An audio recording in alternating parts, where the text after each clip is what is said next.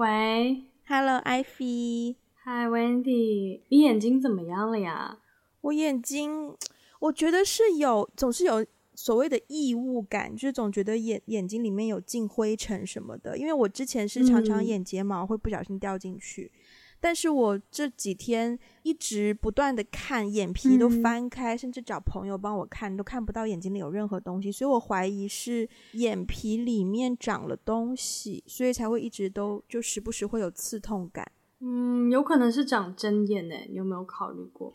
我上网查了一下，说好像有可能是针眼，但是去医院的话，你知道，如果我现在去医院，我要就是最快的时间看，我只能挂急诊。就是对啊，Okay. 因为香港医疗体系就是很繁忙嘛，然后最快的就是挂急诊，嗯、然后不然的话，如果不是去公立医院，去私家的医生诊所的话，最便宜的话，光是看医生的医生费大概就要一千五港币吧。哇哦，然后还不加，对啊，还不加检查，不加用药，然后不加其他的费用，所以，所以。所以我在等。哎，你是说医生出一次诊就大概一千多港币吗？对，就是不管他跟你说了什么，只要你进去跟他发生了交谈，没错，咨询了一下，我没有理解错的话，应该是这样，没有错。对，就是医生费，纯医生费。哇哦！所以我其实，在等。我现在不是换了新工作嘛，然后新工作公司有保险，我想要等那个保险弄完，我再去，我再去看医生。对对对对，那样会好一点。对，希望希望会好一些。不过如果真的是睁眼的话，哦，OK，我还想 comment 一下呢。来，请 comment，我也需要一些。没有现在是因为因为因为其实睁眼是很很常见的，我之前也得过。Oh. 对，其实你工作太疲惫，就是太疲惫啊，压力很大啊，感觉焦虑啊，有一些精神压力，就会很容易就是。长针眼，所以其实针眼是一个，其实针眼是可以自愈的。嗯、然后，但是我之前看针眼的经验是，医生会给你开一种特定的眼药水，嗯、然后其实你就是按时去滴一滴就可以。所以我不知道你要买到那个专门就是治疗针眼的眼药水，是不是需要医生的这个 prescription？嗯，对，但是但是它其实不是很严重的的事情啦，是可以自愈的，就是需要时间休息。不会失眠，呃，不是不是失眠，不会失明就好了。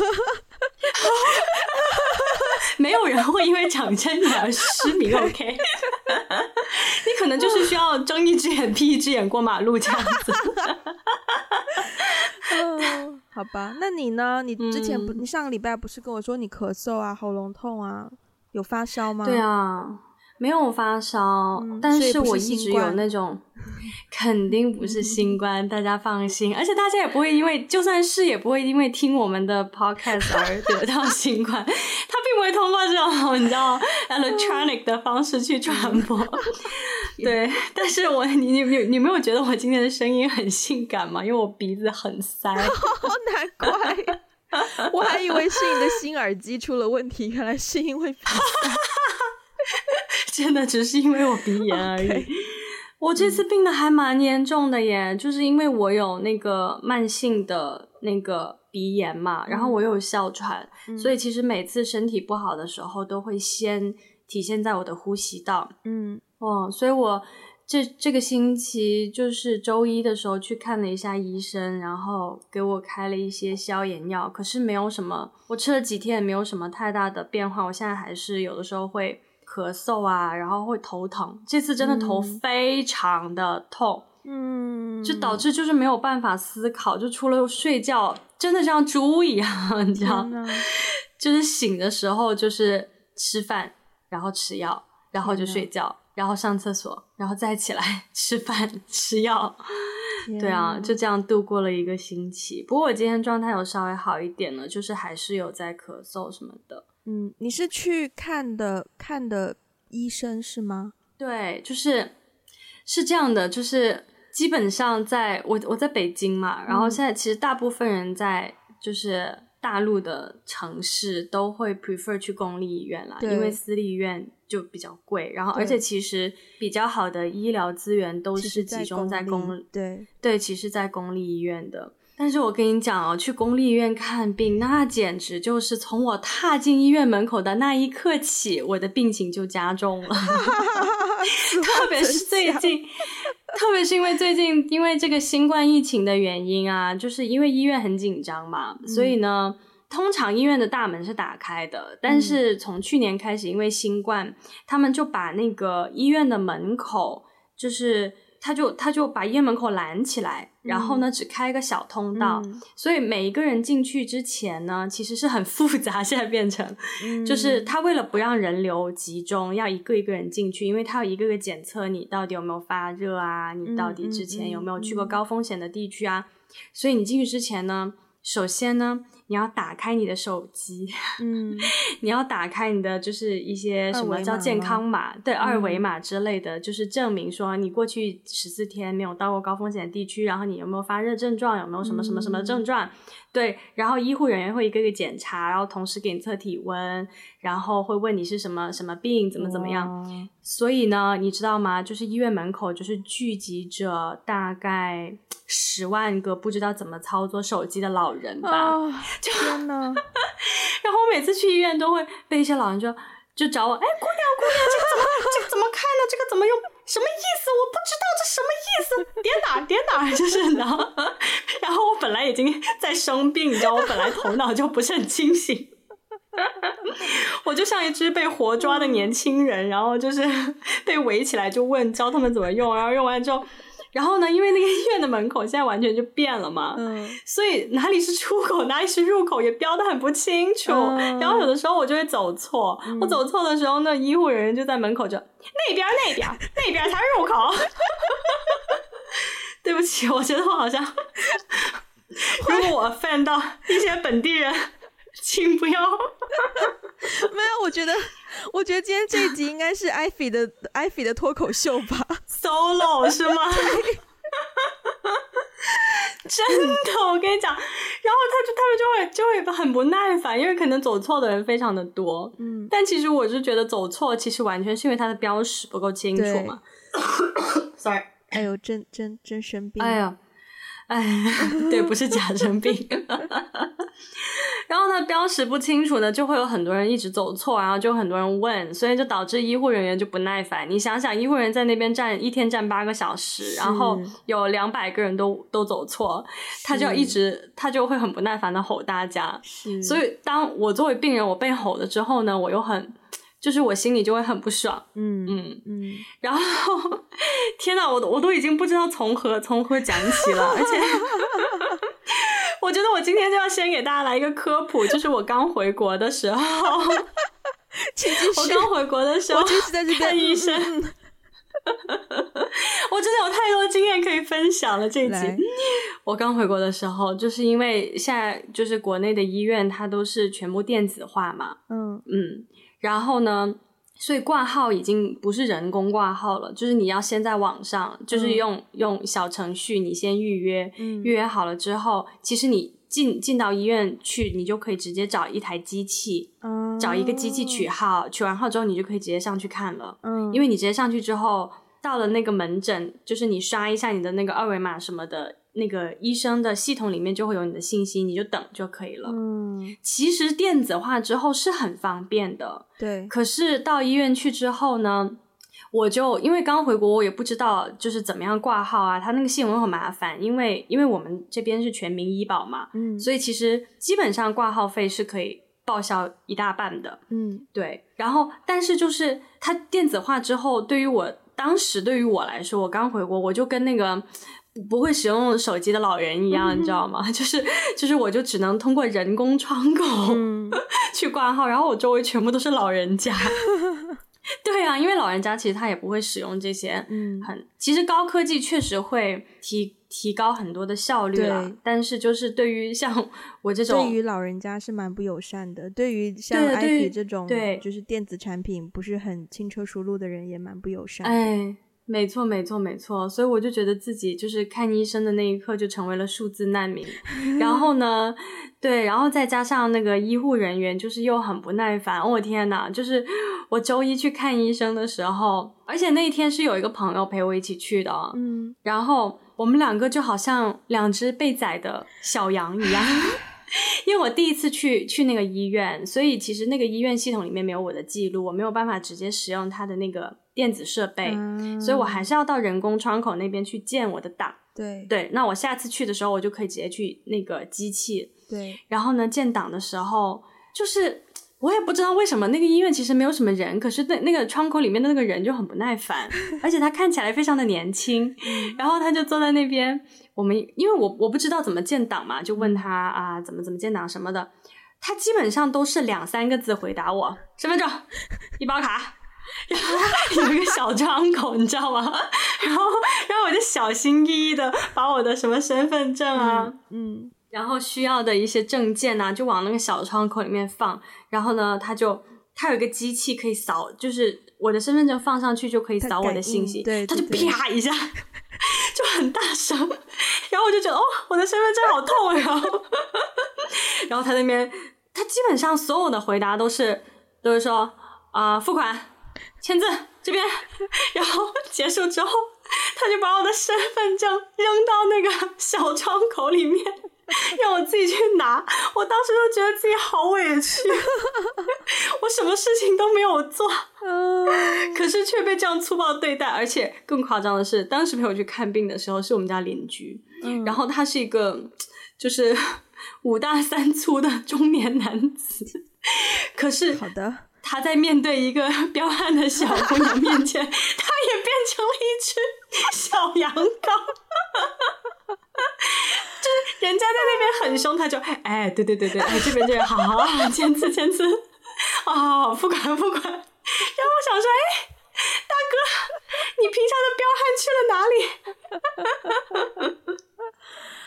我可是我不得不说，哎，你这故事讲完了吗？哦、就是对于礼拜一的故事我已经讲完了，但是我还有十万个故事在后面吧。我我我稍微穿插那么一小段啊，就是来来来，因为是这样子的，从小到大呢，因为我妈妈是医生，然后我大姨是护士，嗯、然后。我我大姨就是我妈妈的姐姐嘛，然后我妈妈的弟弟的老婆呢，是好像之前在制药厂工作，等于说我们一家那个体系是全的，嗯、就是要吃药，呃，要吃药的话有人给药，要打针的话有人打针，你完全不需要去医院呢，我是完全不需要去医院的，所以小从小到大。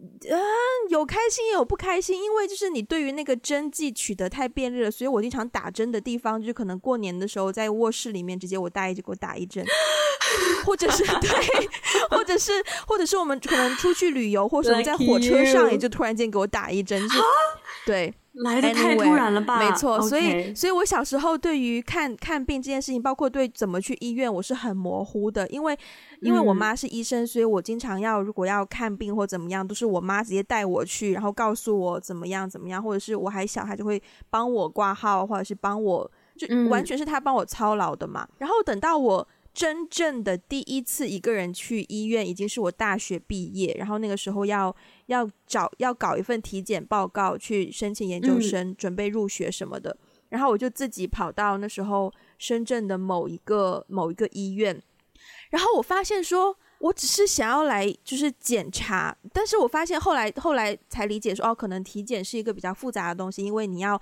参与到很多不同的科室的那个内容，对对对，所以其实我我其实 to be very honest，我到今天都不明白为什么挂号要叫做挂号啊，对，所以我真的，一踏入医院大门，我 literally 不知道我第一件事应该干嘛。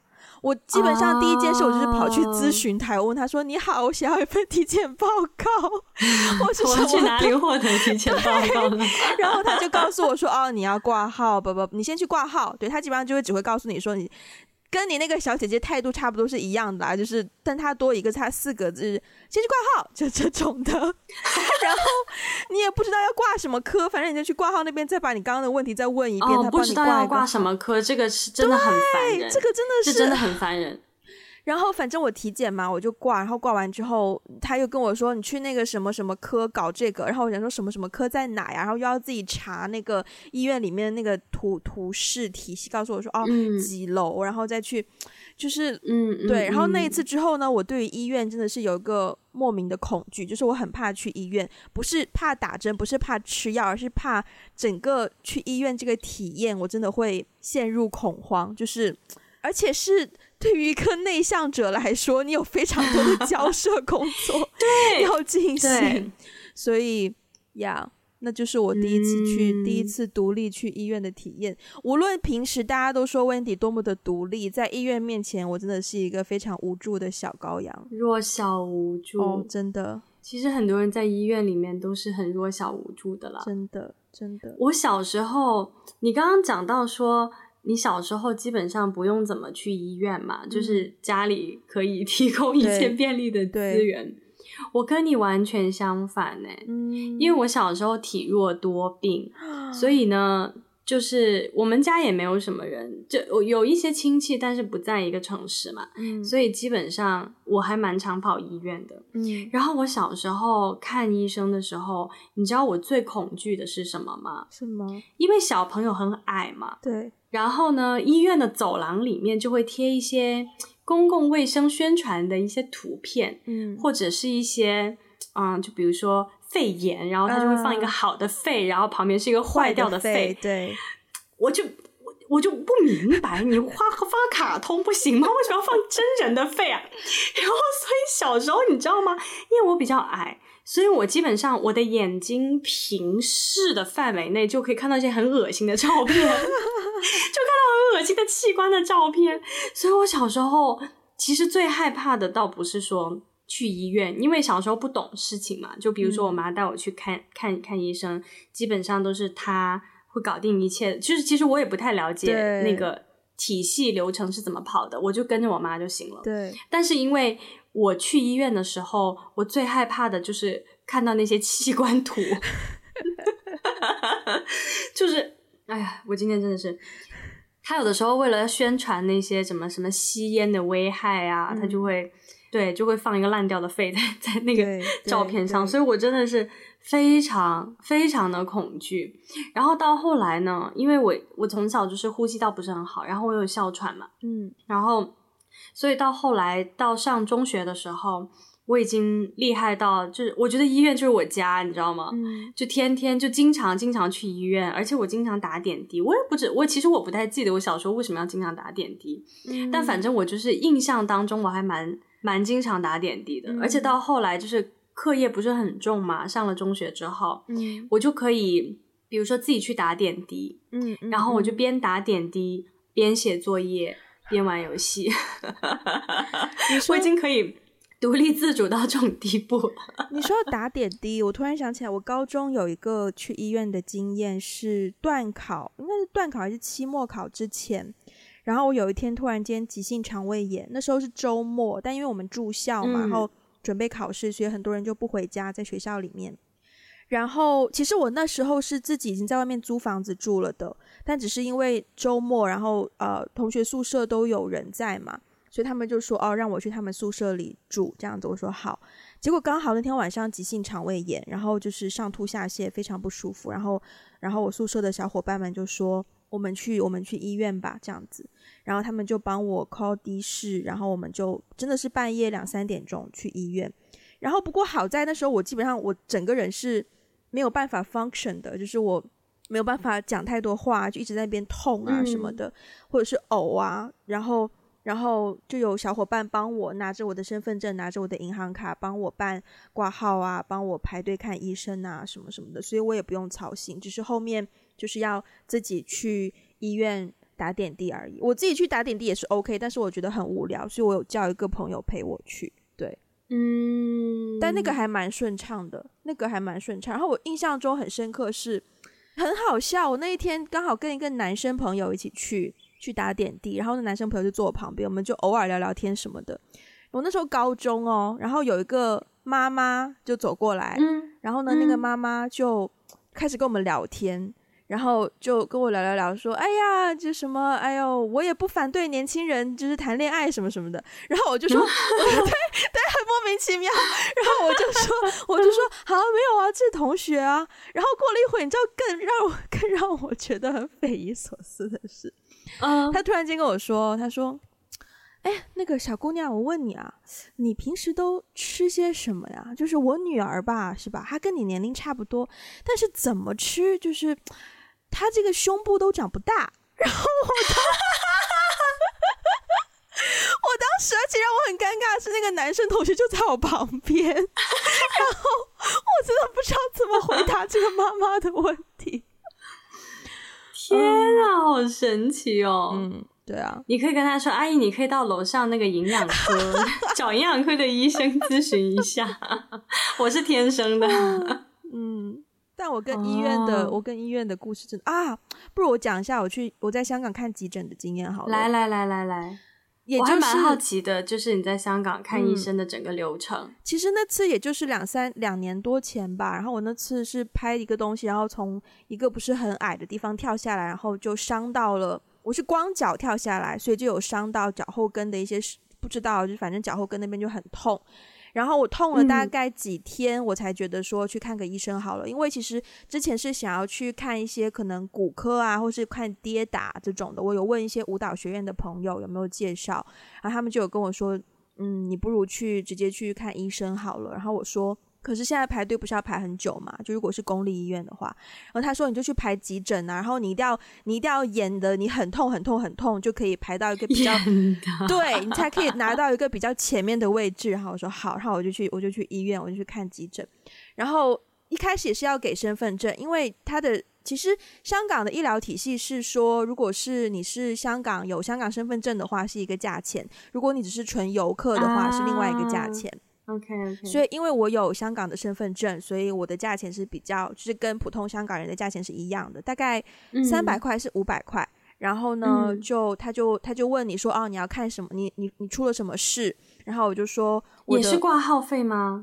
他那个比较像是挂号，然后好像也包检查，然后也包了一点点药，这样子，哦、就整套都包下来了。嗯、呃，然后他就问我说，你什么情况？我就说啊。好痛啊！在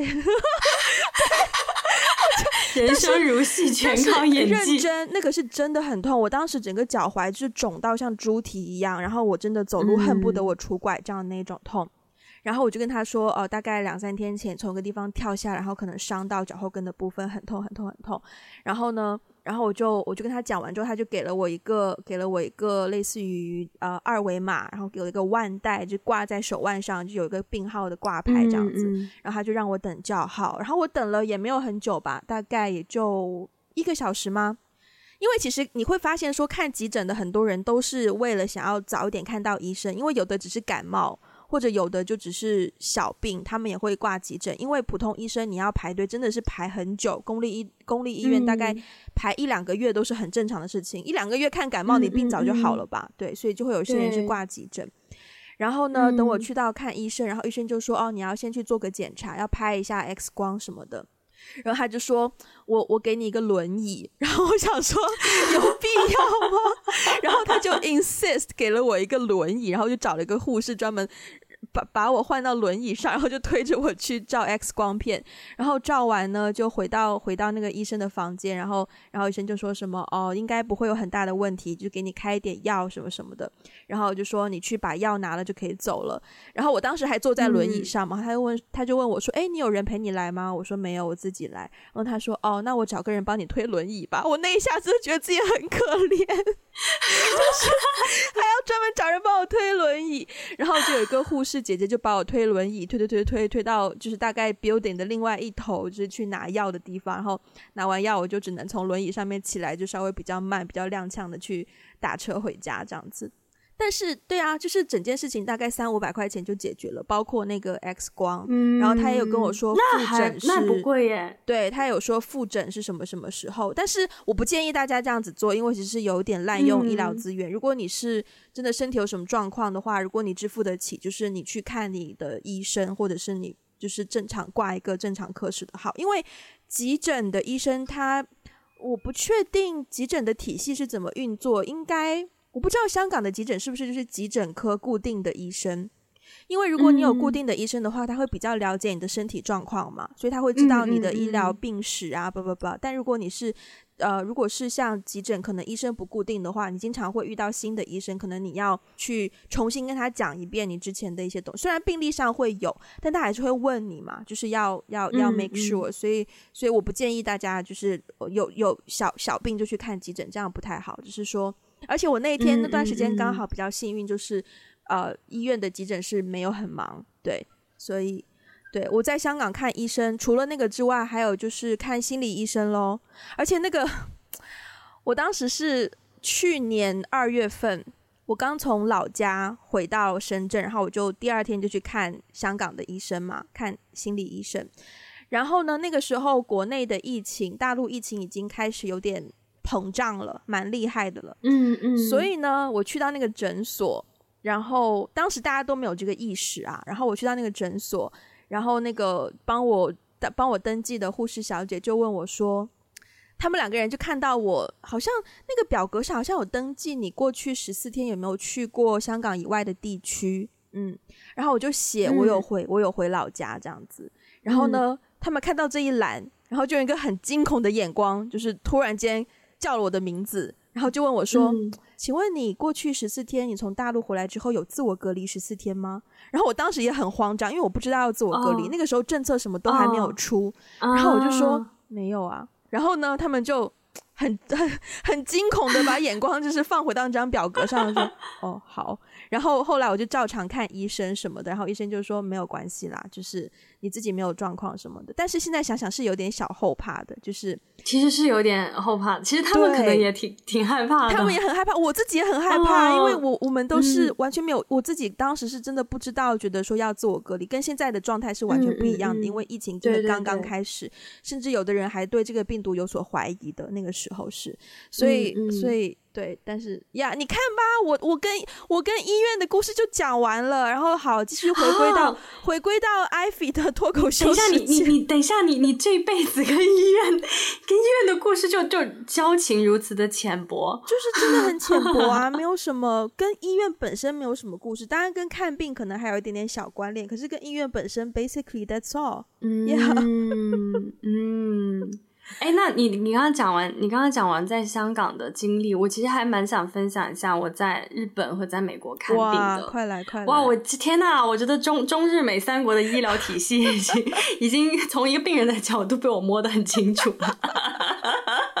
最重要的角度就是对，就是就是我到到日本上大学的时候，是我第一次自己一个人去医院嘛。嗯，然后说实话，我觉得这这这几个。国家就我体验过这几个国家，我觉得日本的医疗体系还有日在日本接受到的服务真的是最好的哦。Oh. 嗯，因为因为我记得那个时候，因为我们是留学生嘛，国际学生，然后所以其实是学校统一帮我们买的医疗保险。嗯嗯，然后但具体那个保险到底有多好，我到底可以去什么地方看病，我我当时不太清楚。嗯嗯，但是当时呢，我是。嗯，那个流程是我要先到学校，它有一个那个 health center，嗯，我要先去那边去做一个全身检查，嗯，然后如果相当于那个学校的的那个综合的那个诊所不能帮我直接去嗯治疗的话，他会帮我转接到更就是专科的那个诊所里面去，嗯，对，所以我有一次就是长针眼。然后我有一次就长针眼，然后后来就是被 refer 到一个专门看眼睛的一个诊所。嗯，你知道吗？我当时进到那个诊所我都惊呆了，那个医生长得超级漂亮。That's not That's not the point 但。但是但是我想说的是，我从来没有，我从来没有在任何一个地方看到过这么漂亮的医生。OK OK, okay, okay. 然后而且他非常的温柔，嗯，对。然后他当时就是。很温柔的给我做检查呀，然后怎么怎么样，就开眼药水啊，就说你回去休息一下就好啦。而且因为我那时候就是我日文其实不是很好嘛，所以我在日本看医生的时候，有的时候我会叫朋友跟我一起去。嗯，那有的时候如果没有办法，因为很着急，我要想立刻立刻吃药，立刻什么的话，大家知道，就是医生知道我日文不好，嗯，然后呢，他们会很可爱，因为我是中国人嘛，他们就很可爱的写汉字，哦，就用写的跟我交流，你知道吗？就用汉字，就是比如说他跟我讲，讲完以后，我可能只能听懂百分之五十，我这个是什么东西，嗯、我只能听懂百分之五十，嗯、然后呢，他们看我就是一知半解的状态，就会拿一支，就会拿一张纸和一支笔，就会用汉字写下来说。我还记得有一个医生跟我说，我当时其实是有点哮喘的症状，嗯、但他就说这个医学名用汉字写出来叫百日咳，但是他还解释说，你不是一定要咳一百天，这只是名字而已。好可爱，对呀、啊，然后然后他就会写说。嗯，然后，然后包括比比如说我我要怎么吃药，如果他讲讲完以后，他发现我还是没有很听懂的话，他就用汉字写出来说，比如说一日，然后一颗，啊、然后一一一回，一日要多少回，嗯、就能该就是几次，嗯、然后然后要办什么什么，他都会尽量用他知道的汉字写出来。哦，哇，好好哦。对对对对，而且我还有遇到过一次特别特别好笑的，就是。其实是去做体检了。那个时候我要去，好像要去去去美国读研究生，然后我要体检报告。嗯、然后去做体检的时候，有一个医生体检完之后，他就突然问我，就是因为我的名字是汉字嘛，对。然后他就突然问我说：“哦，你这个姓我从来没有见过，诶你这个姓是什么意思？” 还跟我闲聊起来，你知道？对，所以其实我在日本看病的整个过程，就我觉得医生。特别的特别的可爱，然后特别的周到，嗯，而且就是啊，首先护士都是小姐姐啦，确实是，嗯、然后然后所有的护士小姐姐都特别的温柔，然后医院又很可爱，就是还会很多那种，他们会用那种卡通的方式去呃，就是告诉病人说，特别是告诉小孩子啊，你要怎么样预防啊，嗯嗯、你要怎么什么，所以整个医院就是那种充满粉红泡泡的感觉。嗯哦，就是就是你感觉你一进去就被 taken care，然后大家就是啊，很温柔很亲，是好重要哦。对、嗯、对，然后然后所以就是我在日本看病的体验真的非常非常的好。然后呢，我研究生就去了美国嘛，嗯，哎对，然后从天堂去了地狱。我不是想要 diss 任何美国的医疗体系，嗯、我只是觉得作为一个外国人在美国看病真的很很可怕。就我刚到美国的时候，因为首先美国也是是就是你去任何一个地方看病，他都第一句话都会先问你有保险吗？就是你的你的保对你的保险是哪一家？对，然后他们好像就是保险公司也很多，保险公司跟合作的这些诊所和医院也很多，对，所以我刚去的时候我根本就搞不懂。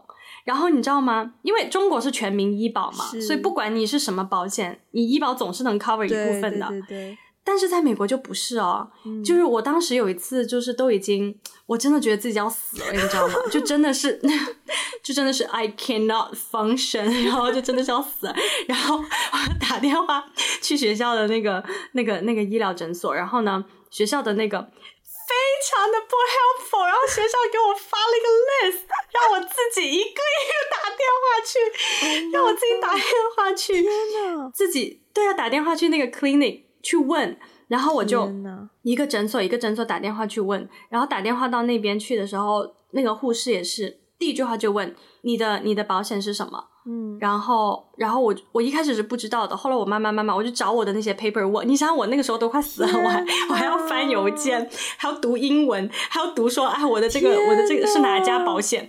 然后我念出来之后，有一些有一些诊所，他听到你的那个保险，他就说哦。呃，我我们不跟这个保险合作，你去另外一家吧，就挂电话了。对，就是这么结舌哎，真的就是这么的残酷。然后当时我我我当时还一度想说，要不要叫救护车。但是后来就是我幸好没有叫，因为美国的救护车非常的贵。我之前听过一个 podcast，真的，我之前听过一个 podcast，就是也是有一个人是个美国人啊，他自己也是要死了，嗯、你知道吗？然后但是他就说，他也坚决不叫救护车，cause it's cheaper to just die。然后你知道，对，然后，然后，所以后来我就在美国，其实三年时间，我也陆陆续续看了几次，看了几次医生，因为我一直就是我的呼吸道不好嘛，就常常会有异物进去，就会被 trigger，、嗯、我就哮喘啊，就怎么怎么样。然后，所以我看过小的诊所，我也看过那种大型的医院，嗯、我就是真的觉得哦，所以小诊所的时候，看小诊所的时候呢，要等非常的久。嗯、我每次都觉得，我每次都觉得，我明明挂的是一个急诊。可是为什么我还要等三个小时？我们学校的急诊也要等三个小时。我跟你说，我想说三个小时我已经死在这里了，哎，就很好笑。然后，但是我有一次看病的体验非常好，是在一个呃大医院，它其实是一个公立医院，但它是那种就是耳鼻喉比较好的一个、嗯、一个医院。嗯、然后我当时体验很好的状态呢，是那个医生当时他。呃，跟我看完病之后，嗯，他就他就问我说：“你你你你这个，比如说你过敏多长时间了？你知道这自己这个是怎么引引起的？”我说：“我不知道。”然后他竟然拿了一个人体模型，就专门是耳鼻喉这一块，嗯的那个横切面的模型，嗯嗯、对，对。他直接拿过来，嗯，跟我讲说：“那第一步呢是有些什么东西？进入到你的鼻腔，然后你的鼻腔，对，哦、对，在美国。”对，然后进入到你的鼻腔之后呢，你的鼻腔什么什么东西跟什么东西，就它就发生反应，然后它的气压就变低。我想问一下，然后呢，它它是全程很，它全程是用英文跟你讲这些什么鼻腔、嗯、什么黏膜什么？对，How did you figure that out？但是因为他在指那个地方啊，哦、oh，OK，就是它的那个横切面，他每讲到一个东西。他都指那个地方是什么，uh, okay, okay, okay. 所以其实即便他用中文跟我讲，我也不知道是什么意思。说实话，It doesn't matter what language he used。但是，但是因为它只在了一个具体的地方，所以我很快就明白它的原理是什么，就是这个东西是怎么引起的。对，然后他就非常事无巨细的就跟我讲了一下这个科学的原理，然后跟我讲了一下注意事项，嗯、然后那那一刻啊，然后我就觉得真的是有点 relief，是不是？对对对，对就觉得就觉得不不只是我的病被治疗，他还告诉我原理，然后他还告诉我怎么样去预防。我当那次体验真的非常好。对对对对，但是除了那次之外，其他的其他的在美国的看病经历，我也是。我还记得有一次我去拔牙，嗯，拔智齿嘛，嗯、然后因为美国的那个牙牙科保险呢，它跟其他的医疗保险是分开的，对。因为牙牙科保险非常的贵，所以你要单买。对。对，然后我为了图便宜呢，我就买了我们学校的。嗯、我们学校的牙科蛮不错的。嗯。对，我就买了学校的牙科保险。那也就是说，给你来看病的都是我们学校的 牙科专业的医生。Which means. 很多就是学生嘛，嗯，就实习生嘛，嗯。然后，但是我当时很，我当时很好笑。我当时其实已经。痛到就是它挤压到我的神经，嗯、我的智齿已经压到我的神经，嗯、所以我痛到就是都快说不出话。嗯、然后我去看牙牙科的时候，首先我一进到我们学校，我们学校的那个呃牙科专业，它就是一个医院，嗯，就是那个学生上完课之后就直接到那个医院去实习，嗯，嗯嗯然后我进到那个医院就。基本上全部都是我们学校的那个牙科的那些学生嘛，嗯，在做实习，我就觉得天呐，美国的牙医是只收高富帅吗？就是眼睛，就是虽然是看牙科，但是眼科先得到了一些修复，是吗？眼睛先得到了一些安抚，对对对对对 就是就是你知道，就是以前看看看剧啊。都不是都会找一些很帅的演员来演什么医生什么的吗？我跟你说，我在现实生活中从来没有遇到过，until 那一次我去拔牙，我就说哦，原来医生是真的可以帅的呢。然后，我当时就特别愉悦，你知道吗？然后呢，我但是我必须要说词愉悦，非常愉悦，而且他会先跟你就是聊一聊啊，然后怎样怎样啊，对，对，对，对。但是我必须要说，毕竟。毕竟给我拔牙的是学生，嗯，对对对，嗯，而且就是对。经验可能不太足，所以我记得我有一次拔牙，就是痛到一个什么地步呢？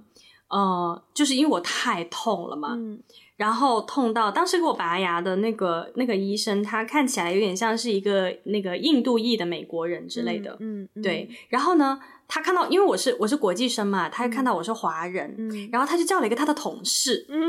他同事是另外一个实习生哈，Okay. 他的同事呢是一个华裔，嗯、然后他好像会讲两句中文。嗯、其实我也不需要讲两句中文啦，因为我就是痛的要死，我都说不出话了。嗯、但是呢，他就觉得好像好像有一个跟我同样族裔的人在一起，啊、对，好像会让我 feel better。结果他叫了他的那个呃他的同事过来之后，那个华裔那个医生嗯过来之后。嗯我痛到根本就说不出话，然后他就把他的手给我，啊，他就把他的手臂给我，让我抓他的手，因为我太痛了，我没有地方抓。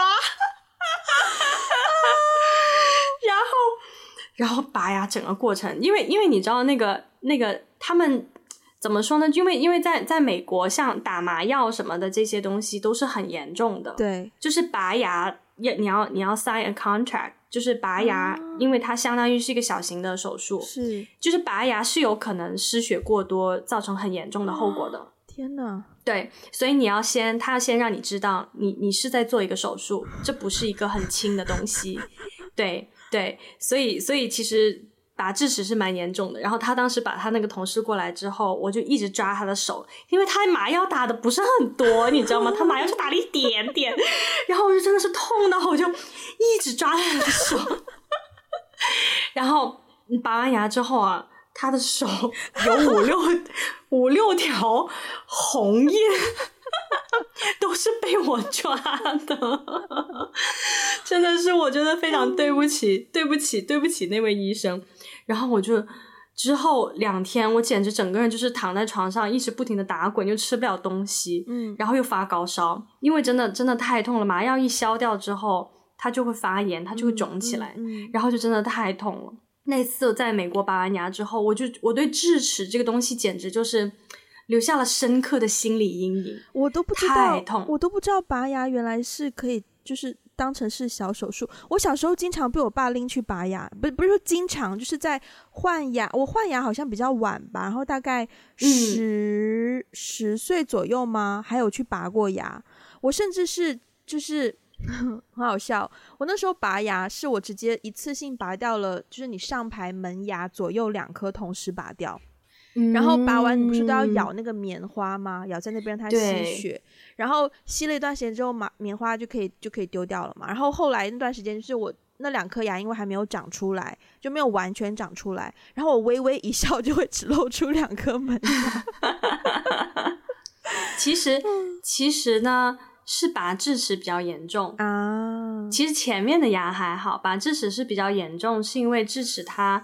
已经比较靠近你的神经了。我最近可能会去拔智齿，因为我最近打算要去戴牙套嘛，然后就想要顺便看一下牙齿。Uh、然后我强烈怀疑我，我我几十年没有去看，没有几年没有看过牙医了。我强烈怀疑我智齿已经长出来了，但是我没有觉得它是智齿，因为它没有很痛。对，有的人智齿是可以不用拔的，它只要不影响你的咬合，或是不影响到你的神经。但我觉得它有影响到我的咬合，诶，就是。就它的位置，好像后面有一颗牙被它怼到，好像已经在往外凸，还是怎么样？那有可能，那那有可能就要拔，有可能。但是拔智齿真的是一个手术，就是它其实会，因为它在后面嘛，嗯、你的这个牙床的后面，它它其实失血量是比较大的。嗯、你拔门牙就还好啊。对，我之前我跟你说，我去美国之前我，我是不知道的，因为在中国拔牙就。这个买菜一样，不是说白买菜，就是，就是，但是就是太普通了。对呀。然后我那次，我那次拔完之后，我就是要死了，就是就是我连续一个星期，我的都肿肿的，就好像，嗯、就好像 squirrel，你知道吗？道就好像 松鼠在吃什么东西之后，就是就感觉我天天含了个大包子在嘴嘴里一样。然后后来我我后来我回到中国之后呢，我另外一边智齿也要拔，嗯嗯。然后我就很害怕，我心理阴影啊，我就特别害怕，你知道吗？然后当时呢，我就害怕的不行。然后我爸说：“你拔个牙有什么好害怕的？这么大个人了，你有没有搞错？”然后后来就说那个，后来后来后来我就还是去了。去了以后呢，因为因为那个医生就是是我爸爸认识的人嘛，嗯、所以他就说：“哎，你去找你去找那个医生啊，你就挂个号啊，嗯、怎么怎么样？”嗯、好，然后我就去了。去了之后呢，非常随意，你知道吗？因为因为在我我的经验里面，你你想想，我在美国拔智齿，我都要死了。对呀、啊。在我的经验，我就觉得哇，拔智齿我要做好多心理准备，我要准备好多东西，我要一个星期不能吃东西，我要吃流食，怎么怎么样？结果，然后那个医生特别随意，他说：“哎，坐坐上去躺下吧。然后我就说啊，我说我是医生，我好紧张。他说有什么好紧张的？就拔个牙而已嘛。然后然后当时，然后因为我不是在美国拔牙的时候把另外一个那个 那个医生的手给捏红了吗？然后我就说如果太痛的话，我说是是不是要找一个东西给我抓一下？然后那医生就说嗯，啥呀嘛？他就说不用吧。然后然后那医生就开始跟我聊说。你你到底干什么这么紧张？我说，哎呀，我第一次拔牙的时候就是在美国啊，然后当时特别痛啊，然后他就开始跟我聊天，他就问我说，哦，是吗？那你在美国学什么专业啊？哎，你在那边看病的经历怎么样？那边的医生呃技术怎么样？然后就跟我闲聊，聊聊就啪一下就拔了，真的 真的，他就在跟我聊天，你知道吗？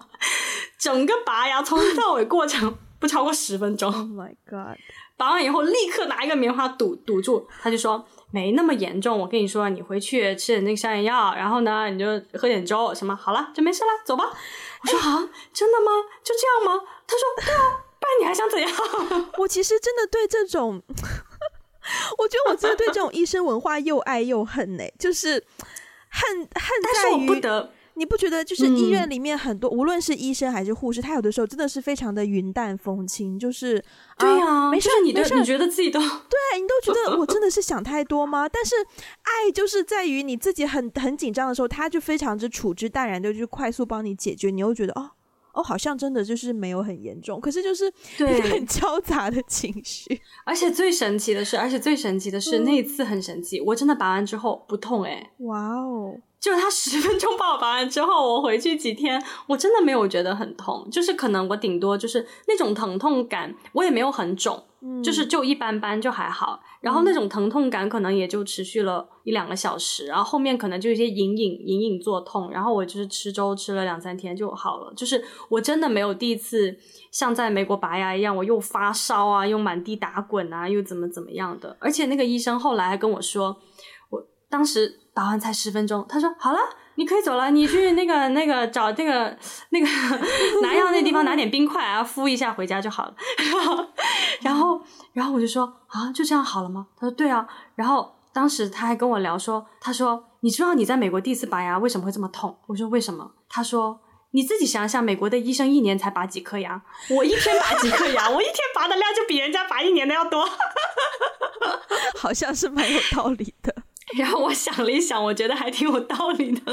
哎，话说你有你有试过别人帮你可能打点滴或者是抽血，然后扎了一针扎不到位，然后又扎第二针、第三针吗？好像小时候有过，但是记忆很模糊。哎，通常不太会发生。我小时候有过一次。是那时候也，我其实小时候也蛮经常感冒，就是生病的。然后我爸会带我去我们社区的一个小诊所，就是去帮我安排打针啊，或是开药。通常都会打针，因为打针见效比较快嘛。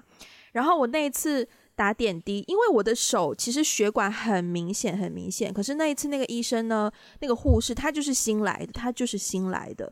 然后他可能扎针的经验也比较少，然后他第一次扎可能扎歪了还是怎么样，然后没有回血，然后他又拔出来。我已经是一个 我没有办法看到那个针扎进我的皮肤的画面，我最多每一次都是他们扎进去，我会先撇开，然后扎进去之后过了两秒钟我再回来。他如果回血，我还他有时候会回血，就是确认是扎到血管嘛，对吧？然后他回血我都还可以看，嗯嗯嗯，可是那一天他就好像没有回血，然后就要拔出来，就拔出来了。拔出来之后呢，对。拔出来之后呢，他就在同一只手给我扎第二针，然后同一只手，对，他为什么换一只手啊？同一只手，但是就另一个位置，然后就给我扎第二针，然后第二针好像回血又失败什么的，然后他才这时候他才找了一个比较经验、比较有经验的前辈来帮我扎人，然后那个经那个前辈看完之后就决定说帮我，哎，还是说那个护那个实习的他有帮我换一只手，然后换完之后呢，经验深的那个来了之后又换回到我一开始那一只手。对，所以两只手一共被扎了三针才打到那一次点滴。但后来我有一次是打屁股针，然后因为我其实也惯了打针，就是哦插进去，然后滴滴滴滴滴完打，或者是打屁股针，就是插进去拔出来，可能做个一分钟就可以走了这样子。所以我也就是 OK。可是那一天打完屁股针，我走出去就跟我爸一起走出去，我人生第一次晕倒，就是我直接晕下来，就眼眼睛直接前面是一片白色。然后你还是听得到声音，可是就是那是我人生第一次晕倒，所以我记忆非常深刻。然后我就听到我爸很紧张，然后就马上把我拖起来，然后把我抱回到那个诊所里面，就很紧张的跟护士说什么：“哦，他刚刚走出去几步就晕了，这样子帮忙看一下。”然后护士们就帮我说：“哦，你不要紧张，先躺一下，躺一下什么的。”然后我就眼睛一直睁不开，但是我的意识是清醒的，就听到外面的声音。然后后来我醒了，然后护士就跟我说：“哦，没事，没事，没事，只是只是晕针而已。”然后那是我人生第一次，哦，真的吗？对，是我晕针哦。然后后来还有一次是在我妈妈，其实我不太知道晕针的意思，就是说你看到那个针本身，我没有看到那个针，但是我也不知道我为什么会晕呢？我第二次是我的手、嗯、手腕，其实现在还有这个叫做腱鞘囊肿。它就是关节处因为磨损什么的，嗯，然后里面长了一个类似于水泡的东西。然后那次是在我妈妈医院，因为也是就是妈妈的同事帮我解决，就是要一根针打进去，然后把里面的那个水泡里面的液体抽出来，然后再打一些消炎的进去什么的。可是那个针筒呢，就因为要抽液体出来，所以针筒就比一般的要粗一些。然后当时呢，就是 again，国内很多医生就是把很多事情都，他们知道是小手术或者是小的 operation，就都真的是很 casual 嘛，就是直接让我站在那边就帮我抽，对，然后，但是我很怕。然后我就站在我妈身后，把手伸出去前面。我看到那个针筒，我真的是吓到不敢看。然后我在那边一直一一直在那边感受那个针筒扎进去我的皮肤里面，然后把液体抽出来。然后抽出来之后，棉花按上去，我就问了一句说：“好了吗？”然后他们说：“好了，好了，好了，好了，好了。”然后我瞬间就晕了，我就我瞬间我瞬间就晕，而且那个晕很好笑，我不知道我是晕。我是瞬间进入到一个好像做梦的状态，嗯，而且那个梦境里面呢，我是进入了动物森友会的小岛。天哪！然后在那个梦境里面，就是所有人都像动物森友会的人一样讲话，就是这个这个这个这个这个，然后我就觉得我在做梦。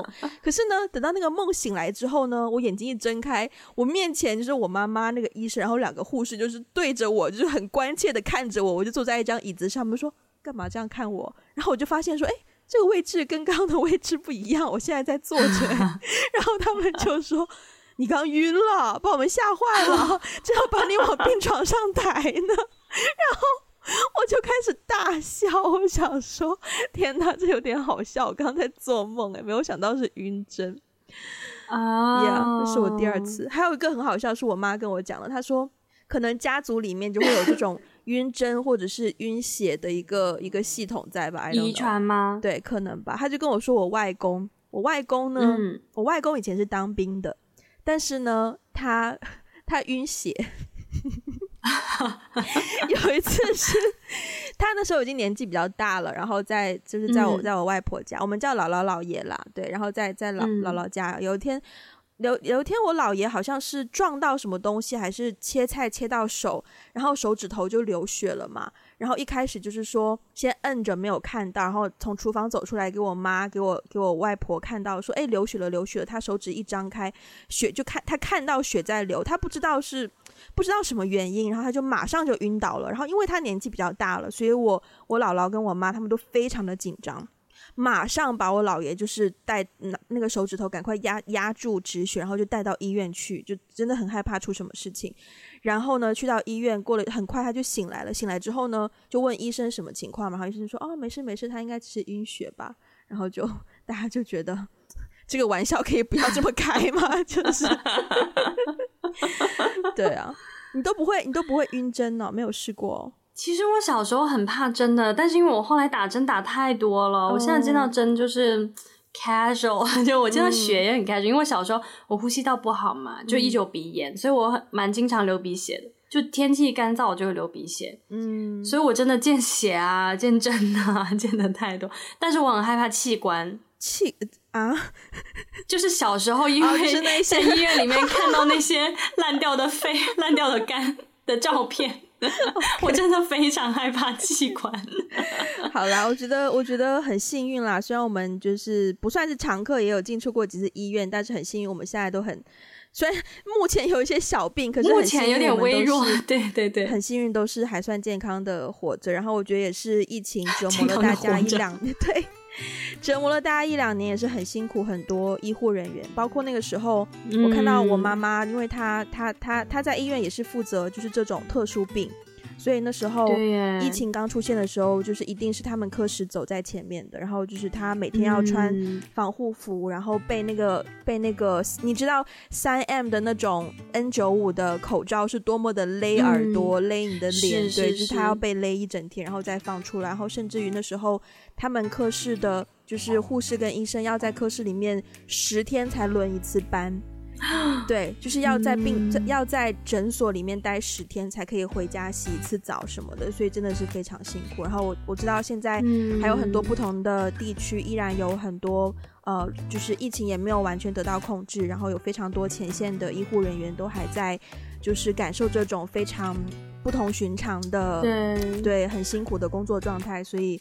很谢谢大家，就是作为一个医护人员如此的尽心尽力。然后我们刚刚只是，嗯，嗯，就是从一个普通病人的角度分享一些个人的经验，好像，好像给刚才的吐槽洗了个白。不是，我们真的不是，只是想要分享一些看病的有趣的经历，从一个普通人的角度，就是来娱乐一下大家而已。然后，嗯，对，嗯，好，那节目的最后呢，一个很重要的讯息要传递给大家，就是要祝大家。